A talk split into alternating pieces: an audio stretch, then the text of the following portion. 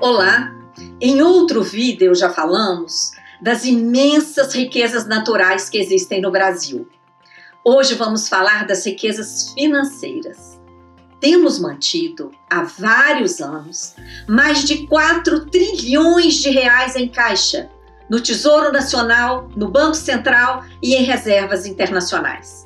Além disso, podemos aumentar e muito a nossa arrecadação tributária se passarmos a cobrar impostos sobre grandes fortunas, sobre lucros distribuídos aos sócios, banqueiros e grandes empresários que estão isentos desde 1996, e remessas para o exterior e várias outras medidas que façam com que os muito ricos e grandes corporações paguem os tributos devidos.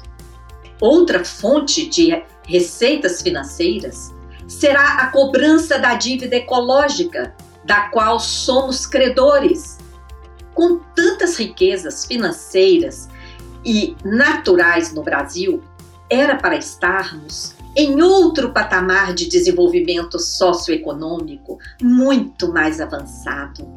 No entanto, o cenário é de crise, crise fabricada que tem levado à queda da indústria, do comércio, desemprego, perdas salariais, perdas de direitos, perdas de patrimônio nas privatizações injustificadas e até queda do PIB.